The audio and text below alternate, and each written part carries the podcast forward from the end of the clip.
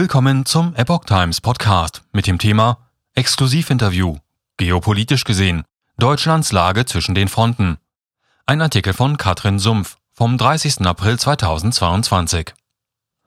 Noch ist alles offen im ukrainisch-russischen Krieg. Doch zu sehen sind aus einem größeren Blickwinkel allerseits nur Verlierer. Epoch Times im Gespräch mit Alexander Ra. Ein Friedensabschluss im ukrainisch-russischen Krieg ist noch nicht in Sicht. Zu viele Interessen spielen eine Rolle, beobachtet Professor Alexander Ra, einer der erfahrensten Osteuropa-Historiker und Politologen Deutschlands. Die jüngste Wende in der deutschen Politik hin zur Lieferung von Führabwehrpanzern sei jedoch eigentlich vorhersehbar gewesen. Denn Berlin möchte seine Führungsrolle in Europa behalten. Der Druck auf die Bundesregierung sei enorm, so Ra, der auch als Honorarprofessor und Publizist tätig ist. Gleichzeitig befürchtet die Mehrheit der Deutschen eine Ausweitung des Krieges wegen der Waffenlieferungen. Ra erinnert das Szenario an George Orwells 1984. Frage. Ist diese Wende der Bundesregierung für Sie überraschend? Eigentlich war diese Wende voraussehbar. Deutschland kann seine Führungsansprüche in Europa und seine Solidarität bzw. Bündnistreue zur transatlantischen Gemeinschaft jetzt nur noch durch die von den Verbündeten vehement geforderten Waffenlieferungen an die Ukraine sicherstellen. Berlin hat sich, wie der gesamte Westen, im Krieg eindeutig auf die Seite der Ukraine gestellt und Russland als Aggressor verurteilt. Eine neutrale Vermittlungsrolle im russisch-ukrainischen Konflikt zu spielen, wie es Bundeskanzlerin Merkel mit dem Minsker Abkommen zwischen 2015 und 2021 ergebnislos versucht hat, das kommt für die Scholz-Regierung nicht mehr in Frage. Die Zeitenwende ist eingetreten. In der künftigen europäischen Sicherheitsordnung wird Deutschland mit der NATO höchstwahrscheinlich auf eine Eindämmung und nicht mehr Einbindung Russlands setzen. Frage. Was könnten Ihrer Meinung nach die bewegenden Gründe für diese Kehrtwende sein? Was könnte dahinter stecken? Dass Scholz und viele andere besonnene Politiker vor der Gefahr eines Atomkrieges im Konflikt mit der zweitmächtigsten Nuklearmacht der Welt warnen, ist richtig. Dass die Mehrheit der Deutschen, von den schrecklichen Kriegserinnerungen des 20. Jahrhunderts noch geprägt, Angst vor einem dritten Weltkrieg haben, ist natürlich. Gleichzeitig ist Deutschland durch seine östlichen NATO-Verbündeten und die USA unter immensen Druck geraten, wegen seines traditionellen Hangs zur Entspannungspolitik und zur Annäherung in der Ostpolitik an Moskau. Der Regierungspartei SPD wird vorgeworfen, Russlands revisionistische Politik seit 2014 ignoriert zu haben. Statt sich zu wehren und auf die vielen Erfolge der Entspannungspolitik, einschließlich der dadurch ermöglichen Wiedervereinigung Deutschlands hinzuweisen, scheint sich die SPD von ihrer DNA der Branchenfriedenspolitik loszusagen. Aber auch die CDU wird Merkels Russlandpolitik mit der Zeit kritischer betrachten und die FDP wird künftig versuchen wollen, weniger an Genscher zu erinnern. Hier überwiegt die Solidarität mit der historischen Opferrolle der Mittelosteuropäer, die jetzt auch die Ukraine einnimmt aber auch der Wille, nicht der Bündnisuntreue angeklagt zu werden, was den Führungsanspruch Deutschlands in Europa in Frage stellen könnte. Vielleicht wird jetzt Macron nach seinem Wahlsieg wichtige Impulse für den Erhalt der deutsch-französischen Führungsrolle in Europa aussenden und damit Scholz stützen. Frage. Der russische Außenminister Lavrov warnt vor der ernsten Gefahr eines dritten Weltkrieges. Welche Ziele verfolgen Ihrer Meinung nach die verschiedenen Seiten Russland, USA, NATO und Ukraine. Es gehört zur Kriegstaktik Moskaus, die NATO, die den Sieg der Ukraine über Russland proklamieren will, vor einer direkten Einmischung zu warnen.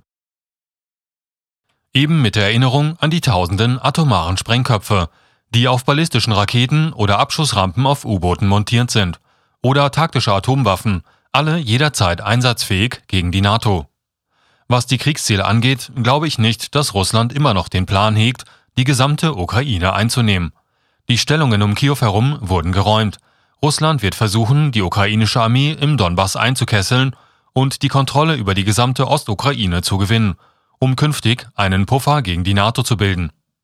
Die USA und EU schätzen diese Ziele als völlig unrealistisch und als nicht verhandelbar ein. Schon deshalb ist ein Friedensabschluss nicht in Sicht. Auch die Ukraine scheint von einer Kriegsniederlage Russlands auszugehen denn sie hat erreicht, dass der kollektive Westen sie militärisch massiv unterstützt. Der Kriegsausgang ist noch offen. Ich glaube aber, diejenigen Sicherheitsexperten, die sagen, Russland kämpfe bislang nur konventionell verlustreich, Aber man sollte nicht vergessen, dass das eigentliche russische modernste Waffenarsenal noch gar keine Anwendung gefunden hat. Wie der Kriegsverlauf aussehen wird, wenn Hyperschall und andere Waffengattungen zur Geltung kommen, kann man nur erahnen. Aber werden sie überhaupt eingesetzt? Niemand weiß es. Frage. Warum wird das Stahlwerk in Mariupol, Azovstal, so umkämpft? Welche Rolle spielt das Azov-Bataillon?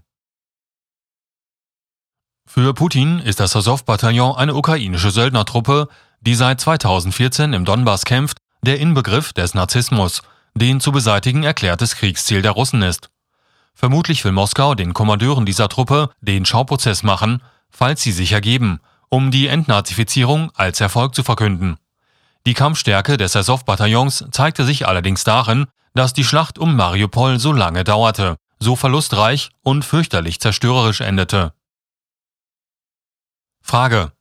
Die Gaslieferungen nach Polen und Bulgarien wurden eingestellt. Der Westen zerlegt mit den Sanktionen seine eigene Wirtschaft.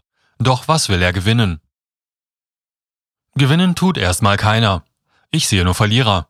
Wir müssen uns vergegenwärtigen, dass der Krieg nicht nur auf dem Schlachtfeld, sondern momentan global über Sanktionen und Embargos ausgefochten wird. Der Westen hat einen Großteil der russischen Finanzreserven, die sich im Ausland fanden, eingefroren Russland schlägt mit der Rohstoffwaffe zurück. Der Westen will die russische Wirtschaft zerstören, damit Russland den Krieg stoppt. Russland bricht die Wirtschaftskooperation mit Europa ab und versucht sich mit Hilfe von Asien wirtschaftlich neu aufzurichten. Moskau rückt zu China. Sonstige Alternativen hat es nicht. Das ist eine weitere Zeitenwende, deren Zeugen wir sind. Wir erleben eine Neuvermessung der Welt, das Ende der Globalisierung vermutlich das Entstehen neuer Macht- und Militärblöcke sowie neuartiger, gefährlicher Ideologien. Die Chance auf eine weltweite Friedensordnung, die nach dem Ende der Sowjetunion zum Greifen nahe war, ist vertan. Frage. In Deutschland bekommt man derzeit nur sehr wenige Informationen über Russland. Wie schätzen Sie die gesellschaftliche, wirtschaftliche Lage dort ein? Die anfängliche Hoffnung westlicher Politiker, die russische Bevölkerung würde sich großenteils gegen den Krieg stellen, den in der Tat kaum jemand erwartet hat, hat sich auch nicht erfüllt. Putins Macht bröckelt nicht. Das Feindbild Westen nimmt feste Formen an, wie es bei uns im Westen umgekehrt das russische Feindbild. Das ist so im Krieg. Hoffnungen des Westens auf einen Zusammenbruch der russischen Wirtschaft haben sich ebenfalls nicht erfüllt, zumindest kurzfristig. Russland hat einen riesigen Binnenmarkt und einen autarken Grubel, die ein autonomes Wirken ermöglichen. Zudem beteiligen sich asiatische Staaten und Konzerne nicht an den westlichen Sanktionen. Im Gegenteil, Inder, Chinesen, Türken, auch arabische Staaten wollen die Investitionslücken, die durch den Exodus westlicher Firmen entstanden sind, schließen. Das ist die momentane Analyse. Frage. Wie sehen Sie die aktuelle mediale Berichterstattung zum Krieg sowie die Kommunikation und den Meinungsaustausch in wissenschaftlichen Kreisen? Ein Informations- und Meinungsaustausch zwischen wissenschaftlichen akademischen Einrichtungen im Westen und Russland findet nach meiner Beobachtung nicht statt. In Russland herrscht eine drastische Zensur, was die Kriegsberichterstattung angeht. Im Westen ist die russische Meinung als Propaganda verboten worden. Überall verengen sich die Meinungskorridore. Von Publizisten wird die richtige Haltung verlangt. Aber anders als im Kalten Krieg kann man die Informationsräume nicht gänzlich voneinander isolieren. Ich lese bekannte russische Wissenschaftler, die sich darüber auslassen, wie die multipolare Weltordnung, der Russland durch den Krieg in der Ukraine den finalen Anstoß gegeben haben soll, funktionieren wird. Irgendwann wird man aber bilaterale Gespräche wieder führen müssen, es sei denn, beide Seiten beschließen die einvernehmliche Trennung. Das alles wird davon abhängen, wie der Krieg ausgeht. Frage. Als Historiker und Geopolitikexperte, wie ist Ihre Analyse zu den kurz- und langfristigen Auswirkungen des Krieges auf die geopolitische Weltordnung? Schwierige Frage. Auch hier wird entscheidend sein, mit welchem Resultat der Krieg endet.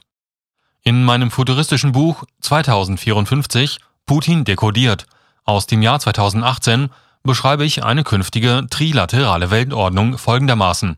Transatlantischer Block unter Führung der USA, Eurasische Allianz mit einer Dominanz Chinas und ein erstarkter Islamismus im Mittleren und Nahen Osten und Teilen Afrikas. Das ist die Welt, die auch Orwell in seinem Roman 1984 beschreibt. Die Dreiteilung der Welt dürfte bald für jedermann sichtbar sein. Meint Professor Alexander Ra. Dieser Artikel erschien zuerst in der Epoch Times Wochenzeitung, Ausgabe 42 vom 30. April 2022.